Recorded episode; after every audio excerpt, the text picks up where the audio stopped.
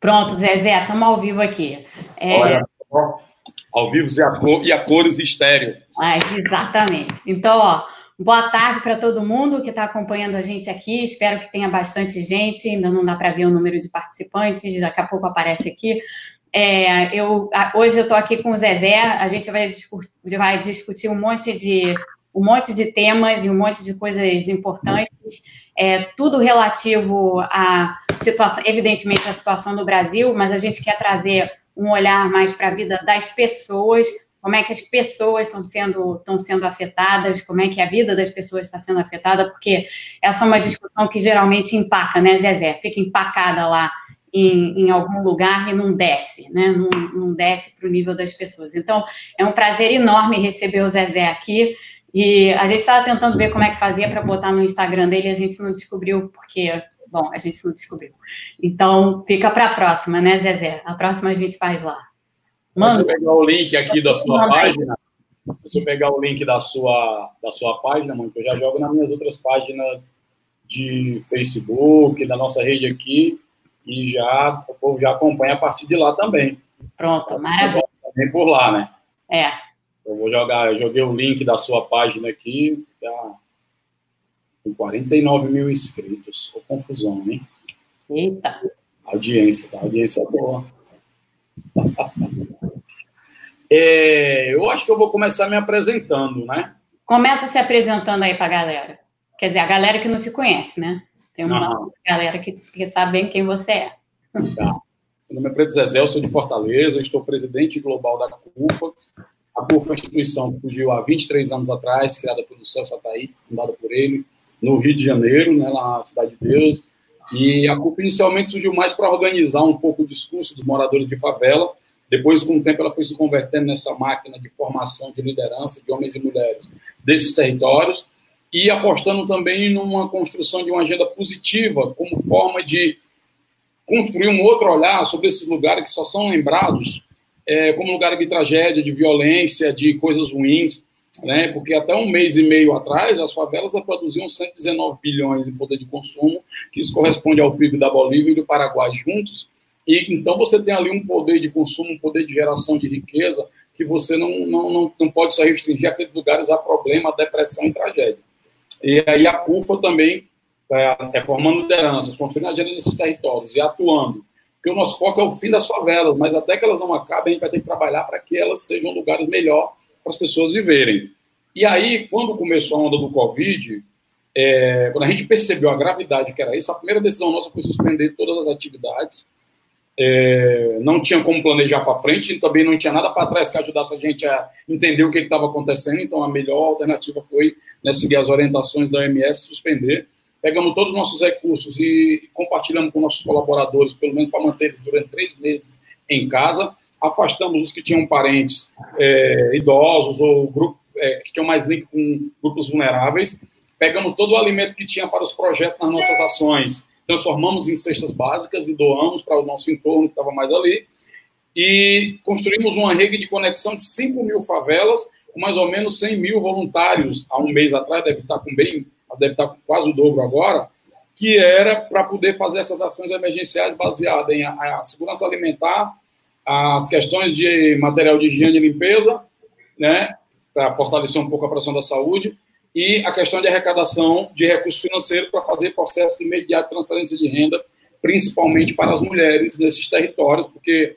apesar do contágio ter vindo pelas classes mais ricas, mais abastadas, o sacrifício maior e imediato é nas favelas. Só para você ter ideia, 50% das pessoas eram autônomas nas favelas e antes de virar um problema de saúde, o Covid virou um problema gravíssimo nessa economia de base que quebrou literalmente, as pessoas não têm a quem recorrer. Né? Então, eu acho que tem um link aí da, da economia, porque durante muito tempo parece que a economia era papo de economista, né? É, e a gente vê agora, isso eu acho que é uma coisa que aproximou muito a gente, é que as suas leituras e sugestões econômicas elas têm dialogado muito com o que a gente na base tem discutido. Inclusive, quando surge também o, o, o problema do Covid, além da campanha mobilizadora de artistas e personalidades públicas, nós lançamos um documento é, sugerindo é, alternativas imediatas para proteção social, entendendo que proteção social era proteção da economia, porque conforme a gente conseguisse proteger melhor as pessoas agora, mais rápido retomaríamos a economia, e que não tinha uma rivalidade, né? E lançamos um, um documento com 14 propostas, está no site da CUFA, vou deixar até aqui para depois quem quiser procurar é, conhecer, está aí. É, e lançamos essas propostas. E aí começamos esse movimento, essa mobilização enorme, né, com setores empresariais, que é importante também a gente fazer, tem muito preconceito no Brasil quando se fala do privado, de filantropia, porque não é uma coisa muito da prática do Brasil.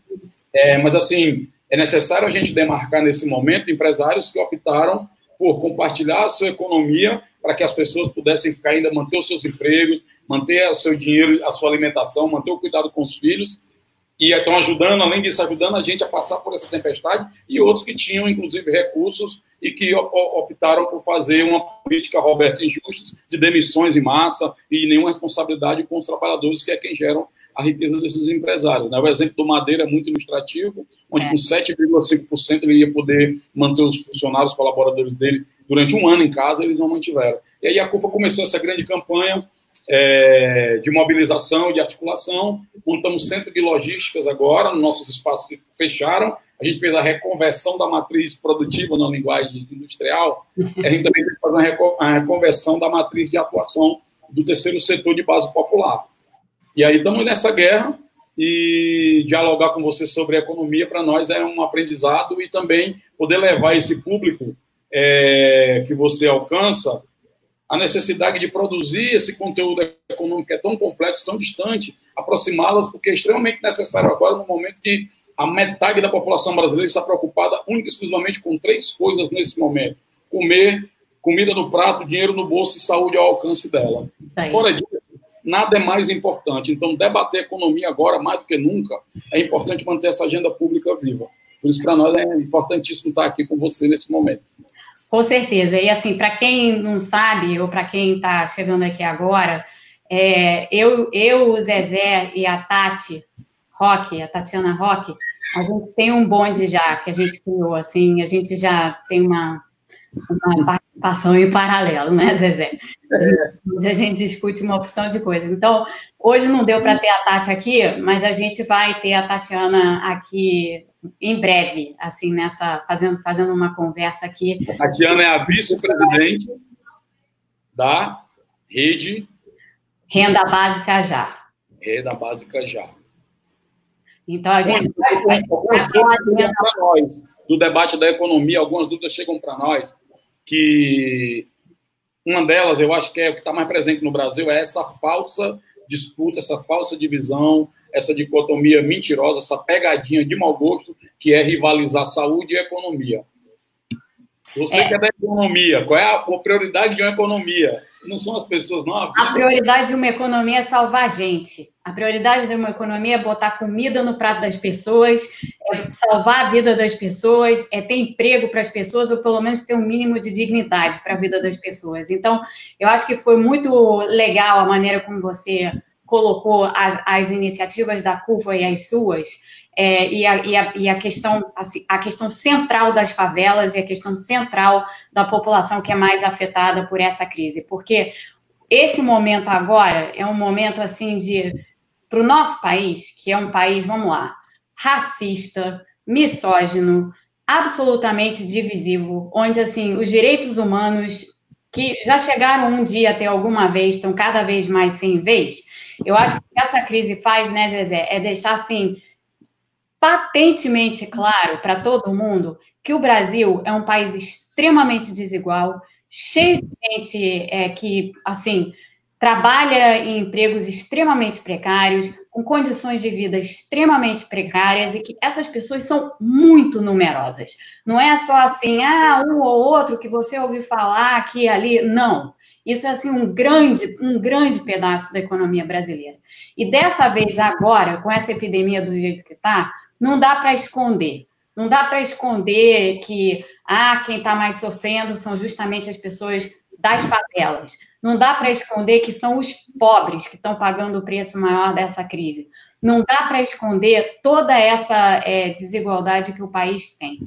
Então, assim, eu acho que a, as conversas que a gente tem tido em paralelo e trazer o, algum entendimento assim para a vida das pessoas, mas não só para a vida das pessoas, claro que sempre para a vida das pessoas que estão sendo mais diretamente afetadas, mas principalmente para uma parte da população brasileira que se acha meio segmentada do resto, né? Porque existe isso no Brasil. Assim, as, mesmo eu sou do Rio de Janeiro e no Rio, no Rio de Janeiro é uma coisa surreal, porque você, as pessoas vivem lado a lado, as pessoas que não são das favelas vivem lado a lado com as favelas.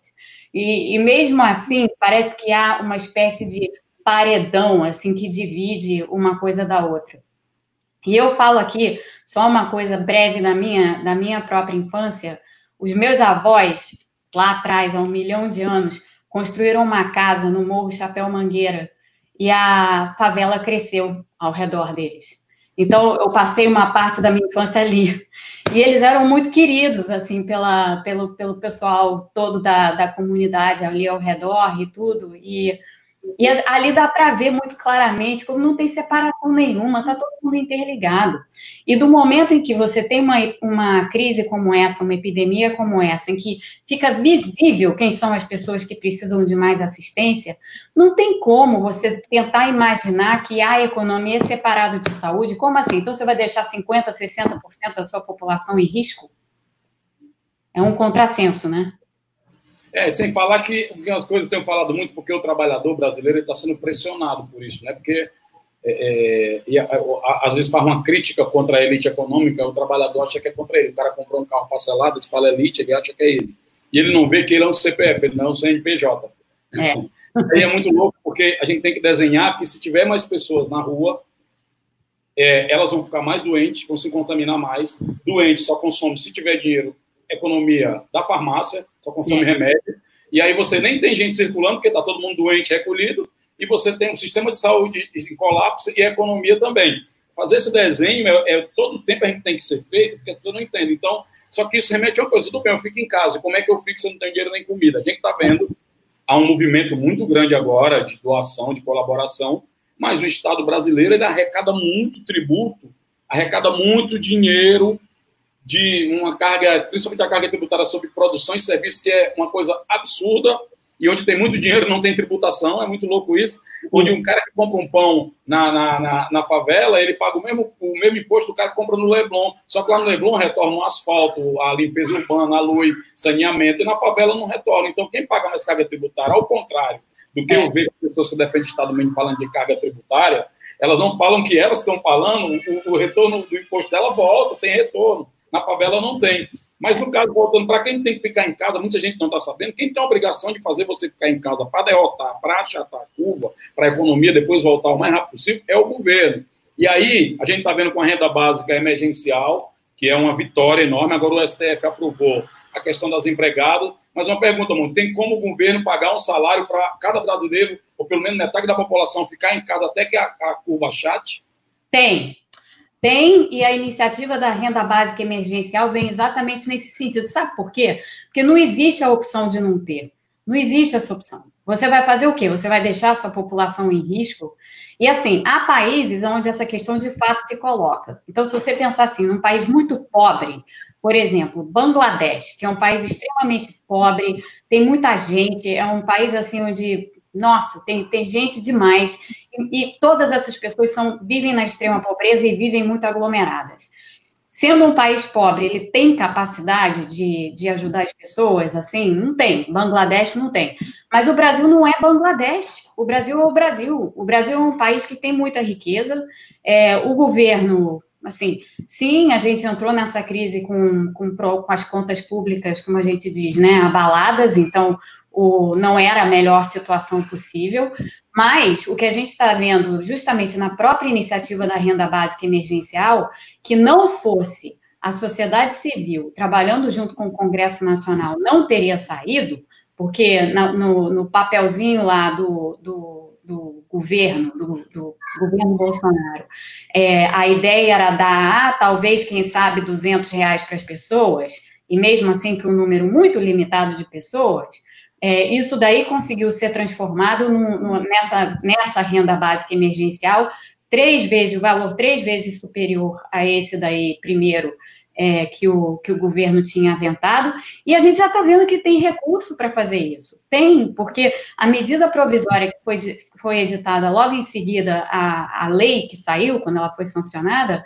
ela prevê, prevê justamente que se use um negócio que se chama superávit financeiro da União, então, é assim, a gente pode ter é, rombo, como a gente fala nas contas públicas, pode ter mais gasto do que arrecadação, mas, ao mesmo tempo, tem um outro lado lá, que são as operações financeiras, são coisas, operações que o Banco Central faz, e que depois, no casamento com o Tesouro, você tem uma, uma, um saldo disso daí.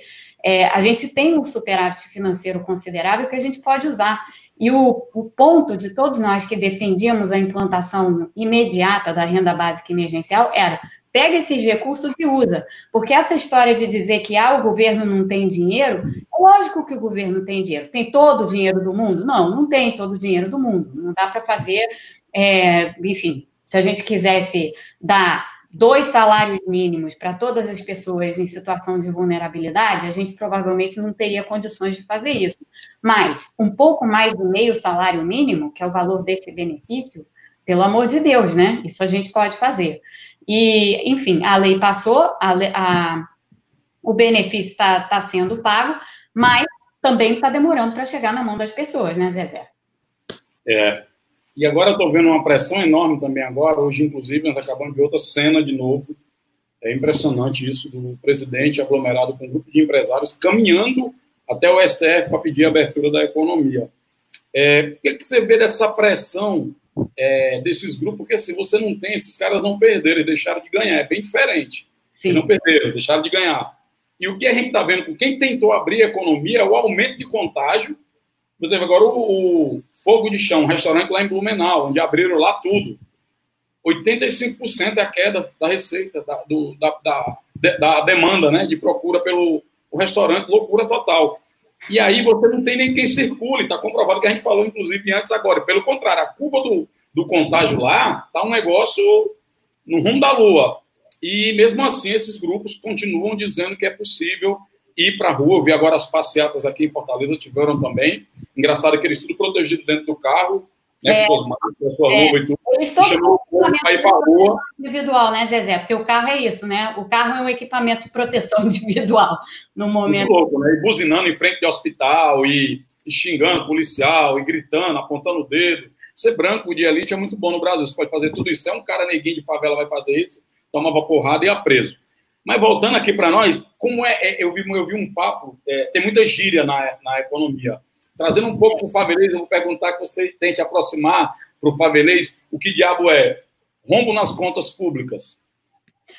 Isso é simplesmente dizer o seguinte: o governo gasta mais do que arrecada. Então, assim, o governo está no vermelho. Entendi. Mas no caso, esse gasto que o governo faz por exemplo, ele, é, é, isso pode ser resultado também de gasto feito errado do governo. muito disso é resultado de gasto Transferência de dinheiro para investimento de dinheiro em lugares errados que não retornam nem emprego, nem em, em mais dinheiro. É exatamente isso. Tem muito gasto. Não tem prioridade, né? Não há prioridade de movimentar realmente. É. Desperdício. Outra, outra gíria é superávit.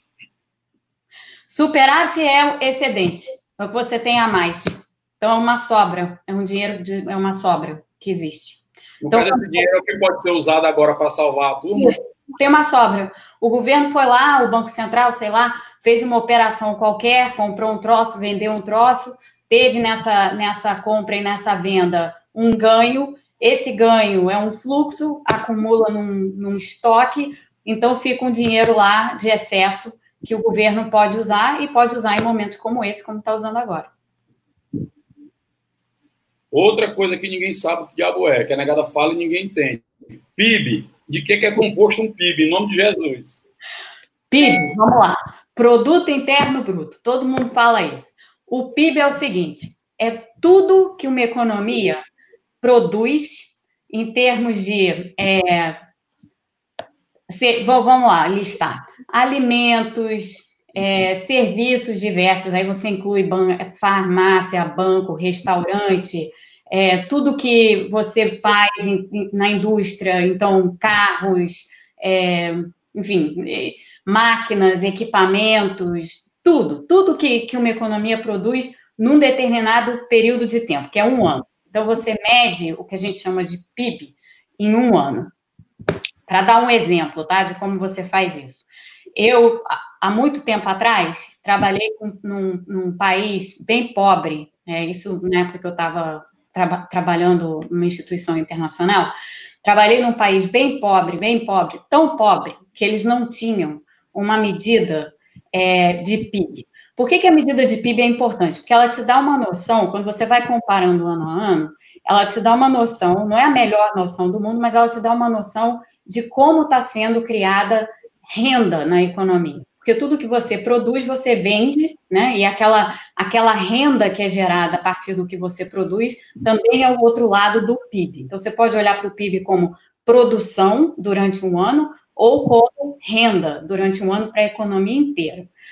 Para que você possa ter alguma noção de se o que você está fazendo na economia está dando certo ou está dando errado, você precisa, no mínimo, saber o quanto sua, o que, que a sua economia pra, produz e quanto que ela gera de renda por ano, porque senão você não tem nem, você nem sabe, você está tateando no escuro. Esse país especificamente não tinha essa, essa medida, eles não sabiam fazer o cálculo. Então, eu, com os meus colegas, fomos lá no instituto que era responsável por isso, mas que não sabia fazer, e a gente sentou lá e fez uma lista. O que, que esse país produz? E a gente foi lá ver, ah, eles produzem petróleo, eles produzem é, um, um, tipo específico, negócio que todo mundo mais chega lá. É, um, é, uma, é uma frutinha vermelha que, que dá um barato, assim, quando você mais chega a tal da frutinha vermelha. E eles produzem aquilo a dessa e vendem, aqui isso é uma ilha no Pacífico. E eles produzem isso daí, vendem para vendem outras ilhas do Pacífico e tal. Então, eles produzem isso. Eles têm minerais, então eles têm, eles têm ouro, eles têm ferro, eles têm outros tipos de minerais assim que eles é, extraem das minas. E a gente foi fazendo essa listinha aí toda, tá, tá, tá, tá, tá.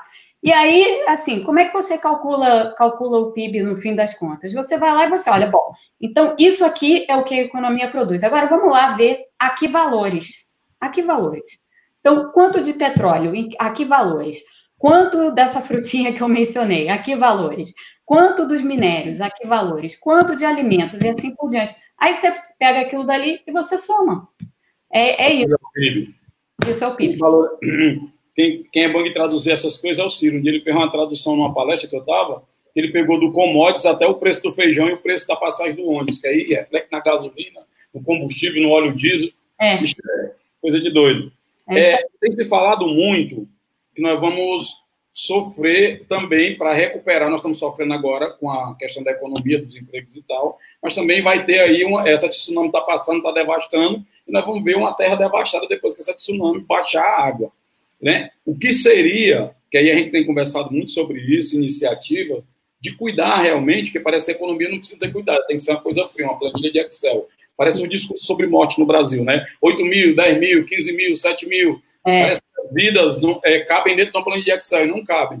Essa, esse debate que a gente tem feito da economia do cuidado tem aumentado o meu interesse por economia, é, por ter um cuidado com as pessoas que reflete também no cuidado com a economia, porque as pessoas estão bem, estão bacanas, estão produzindo, estão produzindo riqueza, estão melhorando a economia elas estão bem cuidadas e elas estão melhorando a economia por estarem bem cuidadas. Exatamente. Só que, só que um dos reflexos da tsunami do, do, do, Covid é que, inclusive, formas, algumas formas de emprego que nós conhecemos hoje não existirão mais. Como será para recuperar esses empregos, ou pelo menos essa economia, já que algum tipo de emprego nem vão existir mais? Bom, o que vai acontecer é o seguinte: é, alguns, alguns empregos certamente vão sumir, num processo depois, mais à frente, quando a economia começar a melhorar, alguns vão voltar, outros não vão voltar. E nesse meio do caminho daí, de qualquer forma, a gente tem que dar assistência para todo mundo, porque aqueles empregos que sumirem temporariamente, só forem voltar depois, essas pessoas vão ficar desempregadas, ou muitas delas ficarão se não conseguirem se empregar em outra coisa. E aqueles empregos que vão sumir de vez, a gente não sabe mapear exatamente quais empregos serão, mas certamente eles vão vão existir, principalmente quando você pensa assim, um, um tipo de emprego que eu acho que não vai sumir, mas vai reduzir muito. É, pessoal que trabalha em restaurante. É, o restaurante funcionando normalmente, sem vírus, sem epidemia, você tem lá um número de funcionários, digamos assim, que sejam, sei lá, 10 funcionários.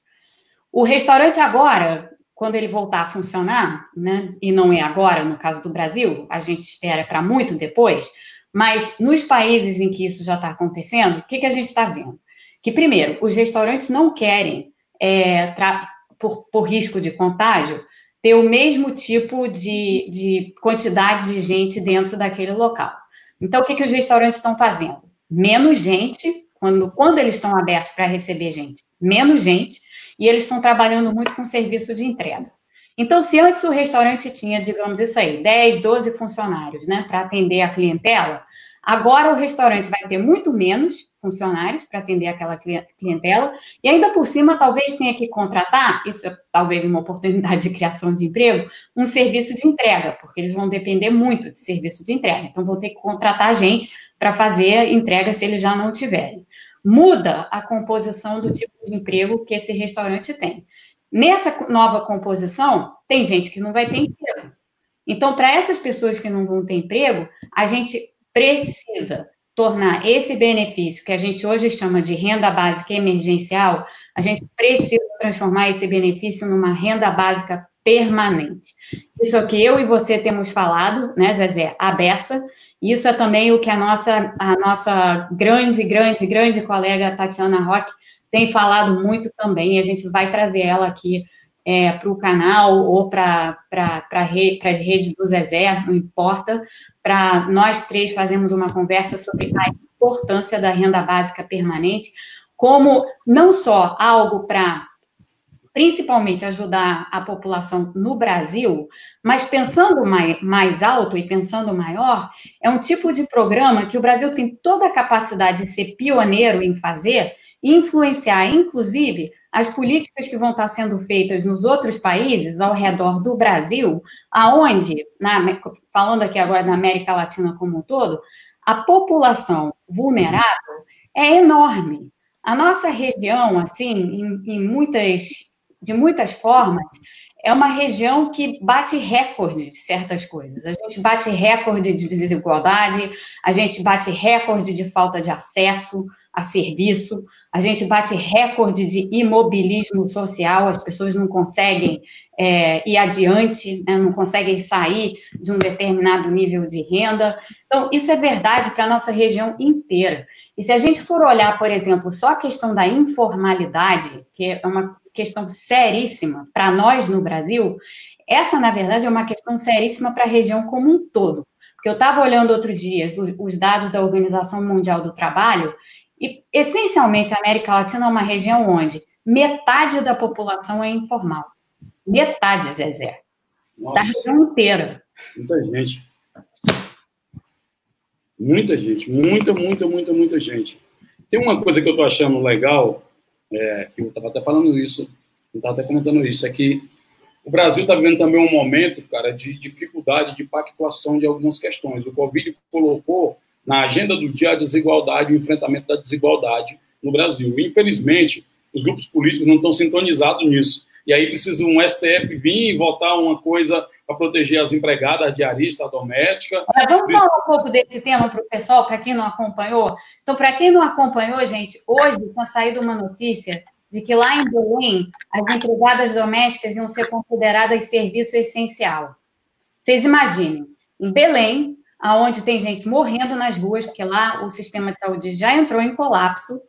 A, a, as, as, pessoas iam ser formadas, mulheres, né, na, na, grande maioria, iam ser forçadas a retornar ao trabalho com risco, com risco de perder o emprego, porque iam ser consideradas serviço essencial. Aí vai lá, o que, que o STF fez? Regulamentou. o STF foi lá e disse assim: não, essa situação configura acidente de trabalho. Você está botando a pessoa em risco está botando a vida da pessoa em risco. Você não pode fazer, não, isso daí não pode ser feito e derrubou. Então, fica esse pessoal aí todo também, né, Zezé? O pessoal que sai de carro, de camisa amarela, de bandeirinha pela rua incitado pelo presidente, mas de carro e às vezes de máscara dentro do carro, é engraçado isso, né?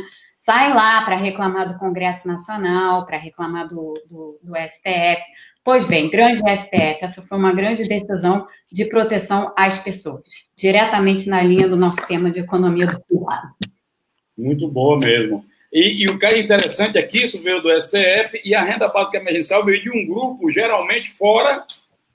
Lógico que teve uma série de articulações e tudo, depois aumentaram inclusive o valor da renda, mas veio de uma agenda de fora. Isso que eu achei positivo, quero que eu ia voltar agora, é que nós estamos também aí olhando para as coisas que são interessantes para a gente porque muita gente está vendo, ah, Zé, como é, quando é que a gente vai voltar ao normal? Eu disse, eu não quero que volte ao normal. Ainda bem que não vai voltar ao normal, aquele estado de indiferença sobre Isso. essa quantidade de desigualdades que a gente vive. Está né? Tá claro, agora não tem como voltar, não quero que volte mais.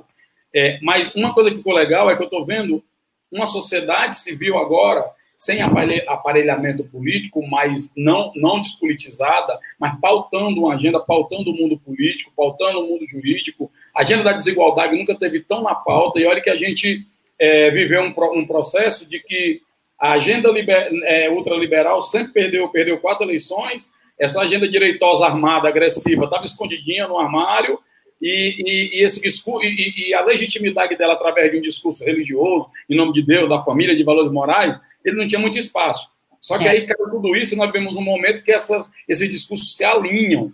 E eles estavam em plena ascensão. De repente, o vírus derruba tudo isso Vem essa agenda de igualdade agora, com força na sociedade. Eu acredito que o que eu estou vendo nesse processo de um, de um engajamento muito grande, está muito próximo das pessoas, a discussão, que embora é, a, o brasileiro seja conservador nos valores e tal, é, mas ele quer mais Estado, ele quer mais SUS, ele quer mais atendimento, ele quer emprego, ele quer mais Bolsa Família, ele quer mais Instituto Federal, ele quer mais, mais vaga na universidade. Está claro isso. E está claro que isso é o que interessa para o povo hoje também. Ao mesmo tempo, a gente nota que, depois dos anos também de grande melhora econômica, dos grupos progressistas no Estado, na estrutura de Estado, você esvaziou esse ativismo da sociedade. Você Sim. misturou muito esse ativismo com partidos com luta eleitoral. Então, e, e, agora na estrutura de Estado. Meio que esvaziou. Acho que nós estamos vivendo também uma retomada de um novo protagonismo, de um novo engajamento. Você vê, imaginável a Mônica de e o Zezé, há cinco anos atrás, está falando de uma agenda econômica para o país, cara. A agenda colocou a gente junto, na verdade. E eu acho que é legal porque agora os caras estão procurando aqui no jornal, na imprensa local, falando quem você acha que vai ser o nome político que vai sair dessa agenda. Eu disse, eu espero que nenhum, eu espero que inverta. Ao invés de ter um nome político, é agenda. É um político que atende a nossa agenda. É o contrário. Não é a gente ficar a reboque do, do grupo X, político X. Tem que acabar com esse messianismo, porque nós estamos num negócio que está um negócio meu louco, que é o messianismo populista, um salvador da pátria, ou o totalitarismo judicial. Então, assim, nós estamos meio perdidos nessa. E agora surgiu esse caminho do meio, que eu estou vendo. É preciso ressaltar que há um comportamento diferenciado no meio empresarial. Você tem um cara do Madeiro que fez uma coisa absurda, né, lógica bem mesmo escrota, mas você tem uma Luísa Trajano, um grupo de Açúcar, que estão com seus colaboradores em casa, estão refazendo sua matriz de entrega, estão mantendo outro tipo de relação, mantendo os empregos, cuidando das pessoas. Então é preciso também, vai ficar para a história, inclusive, registrado, quem foram os empresários que fizeram outra opção. Né? E eu acho que essa agenda agora, para cima do governo, essa pactuação do Brasil em torno de uma agenda de combate à desigualdade, ela é necessária. Inclusive, com esse foco agora, não tem quarentena, é outra coisa que eu estava falando para as pessoas. Ah, como é que está o isolamento? Eu disse, ó, a primeira coisa é que nas favelas, grande parte da população já é isolada socialmente dos seus direitos, da maioria deles é. que o Estado deveria cumprir. As pessoas estão sendo isoladas. Então, vem uma, um isolamento social sem retaguarda, sem proteção social dessas pessoas, você não tem como manter. Fora as informações desencontradas. Né? Tem um governador do Estado dizendo uma coisa, o presidente dizendo e fazendo outra. Então, tu imagina a confusão na cabeça do cidadão comum que não sabe o que diabo é comorbidade, é, e ele ficar imaginando que ele está falando a verdade nisso. Se pega, se não pega. Tem gente acreditando, cara. Olha como é loucura. Gente, é, eu vi aqui um pai de santo fazendo uma sessão de terreiro, foi flagrado aqui no Ceará, no uhum. interior do Ceará, para expulsar o Covid do corpo de uma, de uma menina do terreiro. Eu vi menina da igreja, eu perguntando, tu vai fazer o que na igreja, cara? O coronavírus vai pegar vocês lá, o bicho é o demônio em forma de, de vírus. Aí sabe o que ela falou? Quem está ah. ungido na igreja não pega. Então, assim, ainda existe no Brasil, né? Fora outra galera que também tá ligando foda-se, não tá nem a galera mais jovem que acha que não pega, mas é, não vê que pode não pega. Inclusive, mas se a gente não tiver uma ação é, de condicionamento, por exemplo, vai ter benefício social, vai. Quem recebeu, fica em casa, irmão. Agora tá com dinheiro, tá com, podendo comprar tua comida, não vai pegar o dinheiro e fazer churrasco e baile funk, como teve aqui, não. A galera fazendo baile funk. Plena sexta-feira, a polícia teve que acabar. Então é preciso uma, uma pactuação no Brasil, que eu acho que o Covid está nos obrigando a juntar esforços, a compreender diferenças, que diferenças não são coisas negativas, são necessárias e legítimas, desde que elas não servem para legitimar desigualdades, mas é, bom o pensamento, o, pensar diferente, o questionamento diferente, o debate civilizado, inclusive. Você pode ter uma posição em comum comigo, em outro momento a gente pode estar em posições opostas, e o bonde segue, o baile segue, cara. Né? Então, acho que eu estou vendo isso como. Não sei nem se é um legado, porque uma desgraça dessa não tem como ter um legado. É, mas, assim, uma, uma luz que está se apontando agora. Eu não vejo. Ah, vamos. Pro, como é que a gente projeta o pós-Covid? O pós-Covid é agora. Sim, sem dúvida. Então, a renda básica emergencial tem que ser uma renda permanente, já pode ser uma bandeira nossa. Mas é isso aí, assim, eu acho que tudo o que vai vir depois, que é como você disse, pós-Covid, também sei lá o que, que é isso, né? Porque a verdade é que o vírus está aí, ninguém matou o vírus ainda, não tem vacina, não tem nada. Então, assim, nesse momento o que a gente tem que fazer mesmo é cuidar das pessoas e ensinar as pessoas a se cuidarem. Então, é isso aí que você estava falando. Para aquelas pessoas que. Aquelas pessoas que já viveram de perto, né, Zezé, a, a situação assim de. Eu vou acender a luz. Hein? Acender a luz acender a luz. É, mas aquelas pessoas que já, que já viram, né? Alguém doente na, né, dentro assim, da, da, comunidade em que elas vivem, ou já viram gente que já, já sabem de conhecidos que morreram, ou mesmo de parentes que podem ter é, tido um caso mais grave da doença e ter tido que ir para o hospital, ser internado. Essas pessoas, elas têm consciência do que está acontecendo. O problema são exatamente as pessoas que ainda não têm essa consciência porque ainda estão distantes do problema, mas o problema vai chegar nelas porque as, as coisas estão sendo muito mal controladas no Brasil, ou descontroladas na realidade. Claro. Então faz muito parte assim disso tudo, dentro desse contexto de cuidado e até de economia do cuidado, porque é preservação das pessoas, a gente tentar trazer para elas os riscos, né? De dizer isso, dizer, olha só, não faz baile funk, porque, pô, vai ter um monte de gente, sabe lá quem é que vai estar contaminado, quem é que não vai. É, não faz o churrasco, não sei do que, porque mesma coisa, entendeu? Ah, você é jovem, acha que pode sair fazer acontecer? Não, tem gente jovem que morre desse negócio, é sério. E se não morrer, pode ter sequela, que esse é um outro problema, né, Zezé? Assim, é, o grande, a grande coisa aqui, a gente falou muito assim da, da doença tornando a desigualdade visível, mas tem uma, um outro nível aqui que a gente não falou, que é uma coisa que eu tenho come, começado a ouvir é, dos cientistas da comunidade científica aqui e tal, de uma amiga minha, médica, que trabalha aqui, ela é brasileira, que é essa preocupação com as sequelas e, e como a doença está afetando justamente a população mais pobre, você imagina, se essas pessoas desenvolverem algum tipo de problema nos pulmões, algum tipo de problema, é, sei lá, neurológico, é, ou alguma outra coisa, essas são pessoas que vão continuar dependentes do sistema de saúde e que talvez também não possam voltar a trabalhar da mesma forma como trabalhavam antes. Então, tem toda uma outra dimensão aqui é, de economia, saúde e cuidado que está sendo meio que deixada de lado, que as pessoas ignoram. Se essa conta não fosse vir. É, se a conta não fosse chegar. Vai chegar a conta. Uma das coisas que eu estou é, impressionado é que está chegando muito a gente número de suicídios e tentativa de suicídio, né, cara? Tem uma pressão psicológica uhum. muito grande, assim. Já teve caso aqui de pai de família querendo pular do viaduto aqui, de uma avenida central nossa, e os policiais interviram na hora, ligaram pra gente pedindo ajuda, a gente foi lá no dia de manhã, já era a segunda vez que o cara tinha tentado se suicidar, porque não aguentava ver os filhos, né? Alguns amigos ricos têm perguntado para mim é, se eles acham que a coisa pode entrar por causa disso, já está no caos. O problema é que a favela está dando uma aula de equilíbrio psicológico diante da principal tragédia. Agora, se a gente não intervir nessa pactuação urgente agora e para reduzir depois, eu não vou acreditar que um pai de família que quis tirar a sua vida para ficar olhando para um, com seus filhos morrendo de fome para uma, uma, uma prateleira cheia de comida na sua frente e não fazer nada.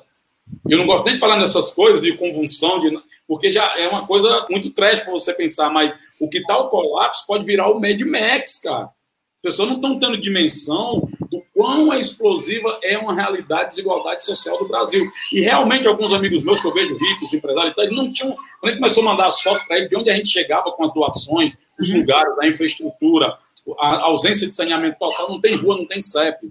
A gente mostrava as fotos, porra, onde é isso? É Fortaleza, onde tem é, empresas na Bolsa de Valores, Nasdaq, é, ricos desfilando pela Forbes, ou seja, não é uma cidade pobre, não é um estado pobre. O dinheiro está na mão de poucas pessoas. É o reflexo de muitos lugares do, do país. Então, não tem como a gente conviver com uma realidade dessa. E aí, entrando no outro tema, que é espinhoso, que veio para a pauta também, e aí, de novo, eu digo, o Covid está impondo a agenda. Eu vi políticos que votaram pela redução do, do teto, pela teto de gastos, né, reduzir investimento público, Parte do colapso do SUS é resultado também do congelamento dos investimentos na saúde. Então tem que alguém tem que começar a responsabilizar as pessoas. Eu não gosto da culpa, porque a culpa tu fica só espera quando Deus vir. A responsabilidade você pode intervir e alterar e não repeti-la. Então, senhores parlamentares que votaram no teto de gasto, parte desse colapso do SUS está na conta dos senhores que têm a oportunidade agora de revertê-lo.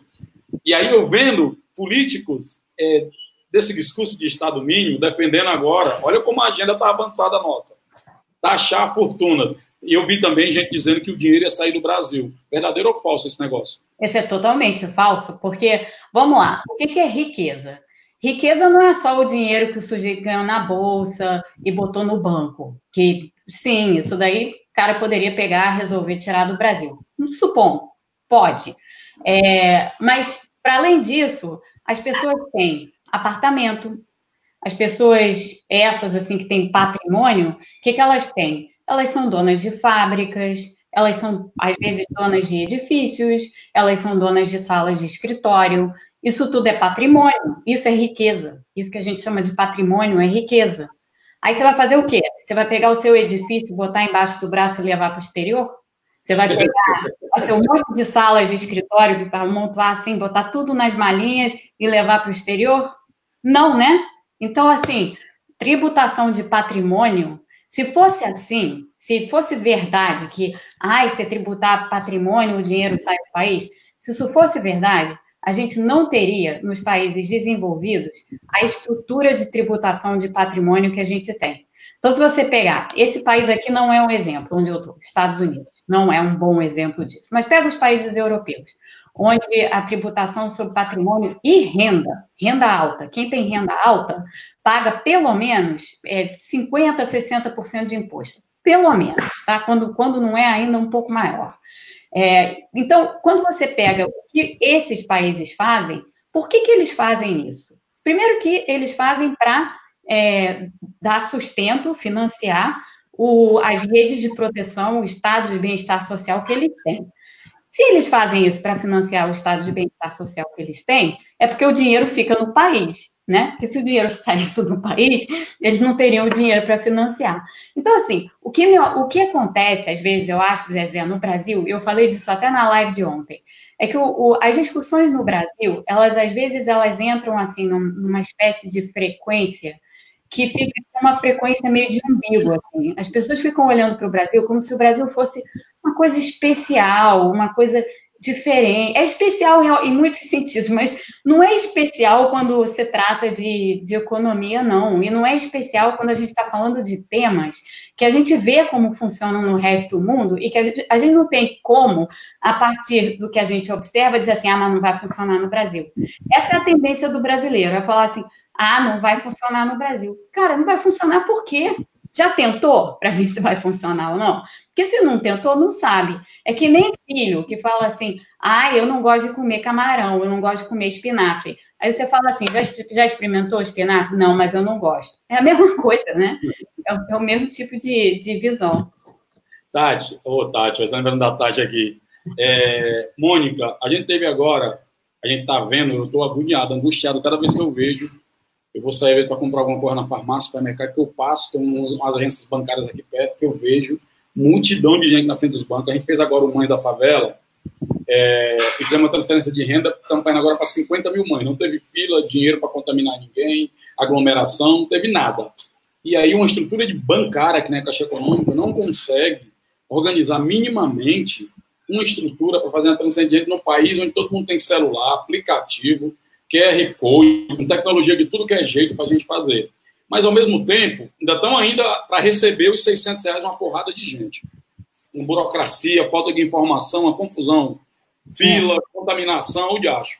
Mas, ao mesmo tempo, houve um repasse para os bancos de dinheiro do governo, dinheiro público, dinheiro nosso, para alguns bancos brasileiros, para que eles fizessem a manutenção, proteção da economia e tal. O que ninguém viu é quais foram as contrapartidas, porque tem muita gente reclamando que a parcela do apartamento comprado do Minha Casa Minha Vida, os juros continuam o mesmo. É o tal do spread, né? Spread, spread bancário. Spread. Que é spread bancário, que é tipo faca nos peitos, trazendo aqui no Ceará. O cara tem que se lascar mesmo em cima de juros sobre juros, juros sobre juros. É, e, e, a gente não viu essa mesma retaguarda. Como é que se promove uma regulamentação desse. Porque assim, todo dia não, o mercado acordou nervoso, o mercado acordou. Parece um ser humano intocável, um, um Deus onipresente. Quando eles falam, pessoa, a, a, a, as pessoas na favela assim, quem é esse cabo que todo dia acorda enjoado? Quem é? Pelo amor de Deus, acorda nervoso. Quem é esse diabo que manda em tudo e ninguém vê? Quem é essa mão? Onde estão a mão das pessoas que operam esse mercado, que rapidamente passa um trilhão e duzentos milhões por banco, mas não consegue passar 600 para a população? Como é que é esse processo aí? Olha, esse processo é, é, é essencialmente o seguinte: você tem, por exemplo, dentro dos bancos, você tem as operações de crédito dos bancos, então, quando os bancos emprestam é, para as pessoas, e as pessoas tomam lá suas dívidas, pessoas e empresas, tem as operações de crédito, e tem o que a gente chama de operações de tesouraria. O que, que são as operações de tesouraria? As operações de tesouraria são as operações de compra e venda de um monte de coisas. Que monte de coisas? Títulos do governo, é, eventualmente debêntures, outros títulos privados e tal. São operações de, que a gente chama de proprietárias, elas são do banco. É, é, é, é especulativa. Esse, esse tipo de, de operação é não, não, é nem sempre, mas em boa parte é operação especulativa. Então, as mesas de tesouraria de bancos e outras instituições financeiras estão lá faz, comprando e vendendo, comprando e vendendo, comprando e vendendo. E boa parte do, do lucro dos bancos vem disso, vem dessas operações, vem dessas operações de tesouraria. O que tem no Brasil é uma outra coisa, que é essa história da concentração bancária. Então, a gente tem um sistema bancário aonde tem um, um grupo pequeno de bancões que dominam o mercado, e isso daí, o, o, o, mercado bancário, né, são os que dão mais crédito, são os que têm mais depósitos e tal, é, e, e, esses, e, e, por causa dessa concentração e falta de, de, como a gente diz, de concorrência, não tem tanto banco competindo um com o outro, isso causa uma porção de distorções. Uma delas é essa história dos juros ao consumidor. Né? Então, a pessoa que vai lá fazer uma dívida para comprar, então, digamos que seja no programa Minha Casa Minha Vida, ou que faz uma dívida para, sei lá, comprar o que seja, uma, a necessidade, tem um pequeno negócio e precisa fazer uma dívida para tocar o seu pequeno negócio, os juros que normalmente, principalmente para pessoa física, para empresa ou microempresário, os juros são exorbitantes no Brasil. E essa é uma distorção. É, é uma distorção que a gente consegue resolver no meio da crise? Não. Mas é, de novo, mais uma dessas coisas que fica muito em evidência. Então, assim, a gente já sabia desse problema. A gente já sabia que ele existia. Que nem a situação da desigualdade, que nem a situação da vulnerabilidade. A gente já sabia que esses problemas existiam. Mas, de repente, eles ficam ali, ó, na cara da gente. E esse, essa questão é, dos, juros, dos juros bancários é uma questão que vai estar tá na pauta nessa agenda aí que a gente está pensando de economia do cuidado, de como cuidar das pessoas. Uma delas é o que, que você precisa fazer, quais são as medidas que você precisa fazer no mercado bancário para reduzir essas distorções, para que os juros sejam normais. Porque eu falava antes de, dessa noção de excepcionalidade brasileira que as pessoas têm na cabeça, nisso daí o Brasil é excepcional. O Brasil cobra é, juros bancários vigentes que nenhum outro país civilizado do mundo cobra. E isso daí é uma, é uma questão de regulação, é uma questão regulatória e é uma questão que passa por simplesmente você fazer uma, uma agenda de remoção de distorções do sistema financeiro. É isso. Tem outra coisa que a gente já está começando a sentir lá na ponta. Essa parte aí do, do, Minha Casa Minha Vida foi uma coisa que veio, porque a galera está desesperada pedindo para entrar no nosso projeto, nosso programa, para poder ver como é que paga as contas, né? É, porque os boletos eles não entram em quarentena, os boletos eles não fazem isolamento social, eles continuam chegando. É, mas tem uma, dois temas que eu vou começar, é, é, que são, uma, a carga tributária, como é que a gente pensa, repensaria isso. Eu acho que esse debate vai vir também, inclusive agora sobre a reforma, porque ela não deixa os ricos mais ricos e os pobres mais pobres. E a outra, que seria o aumento no preço dos alimentos, que a gente já está começando a sentir. Isso daí, Zezé, esse tema daí, até hoje, mais cedo, eu estava participando de um, de um, seminário e surgiu essa questão de segurança alimentar. É, a gente está vendo preço de, aumento de preço de alimento no Brasil numa situação meio, meio onde isso não deveria estar tá acontecendo, porque, de um modo geral, a, a situação econômica é tão ruim, mas tão ruim, que em breve a gente vai começar a ver muito preço cair. Mas no que diz respeito aos alimentos especificamente, eu acho que tem duas coisas que acontecem. A primeira é que a gente ainda está vivendo um pouco essa situação de pânico, em que as pessoas saem correndo para os supermercados e saem comprando tudo que elas veem pela frente. E aí o que, que acontece? Os supermercados ficam desabastecidos e aí tem um problema de fornecimento. Então, enquanto o supermercado não recebe é, o que precisa receber, os preços vão lá para cima. Então, tem, tem, tem esse problema acontecendo de, de distribuição e abastecimento. Tem um fluxo em massa de consumo, isso acontece também? Isso acontece porque se é numa situação excepcional em que você tem uma porção de gente correndo para o supermercado para estocar, que está acontecendo, uhum. isso está acontecendo no Brasil, quando as pessoas ah. estão comprando para estocar, é, naturalmente vai, isso vai desabastecer. Né? É como a história. Esquece o alimento num instante pensa no papel higiênico. Papel higiênico, é, eu imagino que esteja assim no Brasil. Aqui, nos Estados Unidos, primeiro que você não encontra papel higiênico, sumiu, não tem papel higiênico até hoje. Olha que a gente já está vivendo essa situação daqui há, sei lá, oito semanas, é, pelo menos de quarentena. Sumiu. Quando você encontra papel higiênico, é a preço de ouro. Parece que é assim um, uma coisa do outro mundo, extraordinário, papel higiênico. É, por quê? Porque todo mundo saiu comprando papel higiênico feito doido, acabou. Porque não tem estoque, entendeu? Quando as pessoas fazem esse tipo de, de, de corrida, assim, para estocar coisa, estocar coisa, estocar coisa, isso acaba com, com os estoques dos, dos, vendedores e dos fornecedores. Então, até que você volte com os estoques e produza em quantidade suficiente, demora. Nesse meio tempo, o preço sobe. Então, isso está acontecendo. Uma segunda coisa que, que a gente, obviamente, não pode ignorar é que tem gente oportunista que mete a faca nessas horas, né? Tem. Então, a gente não pode fingir que isso não existe. Isso existe. É, e aí eu acho que cabe, é, de certa forma, é, a sociedade caberia o governo, na realidade, é, fazer um controle disso. Porque aqui, por exemplo, nos Estados Unidos, isso aconteceu. Começaram a vender é, produto, álcool gel, é, papel higiênico mesmo, outra, outras coisas, ou mesmo assim, arroz, arroz sumiu aqui. Estava tudo sendo vendido a uns preços ó, lá em cima. Aí entrou o órgão regulador aqui de, de, parte alimentar e começou a ir atrás e a multar todo mundo que estava fazendo isso. Então, no Brasil, o que, que a gente precisa? A gente precisa que os órgãos responsáveis estejam cumprindo esse papel, porque isso acontece em situações de, de, de desabastecimento. Você começa a ter abuso. Né? Então, tem, tem abuso. Então, temos mala, mas tem uma situação real de desabastecimento mesmo. Tem uma situação de desabastecimento mesmo por causa da corrida. Isso é temporário, isso passa, tá? Porque é uma questão de recomposição né, das, dos, dos, fornecedores, dos supermercados e tal, conseguirem recompor estoque. Mas tem esse outro lado aí das pessoas que se aproveitam da situação, né? E aí jogam o preço lá para cima. Então, essa é uma realidade.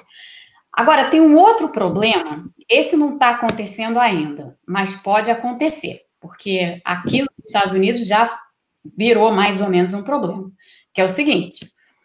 Vamos, vamos lembrar como é que se produz alimento. É, tem gente que tem fazenda, produz e tal, tem os frigoríficos, tem os matadouros, tem os frigoríficos. Como é que as pessoas trabalham dentro desses frigoríficos? Muitos deles têm assim uma porção de gente, uma porção de funcionários trabalhando lá no processamento de carnes e não sei o quê. Então eles todos trabalhando lado a lado, com assim uma proteção, um, um avental, uma touquinha na cabeça e tal, mais nada. Então aqui, no, aqui nos Estados Unidos o que, é que aconteceu? Vários frigoríficos tiveram que fechar as portas porque houve contágio em massa dos trabalhadores por Covid. Nossa. E aí, é isso, o povo que quer que abra o comércio, o trabalhador vai para a rua trabalhar e não protege o trabalhador. Esse é o ponto. Esse é o ponto.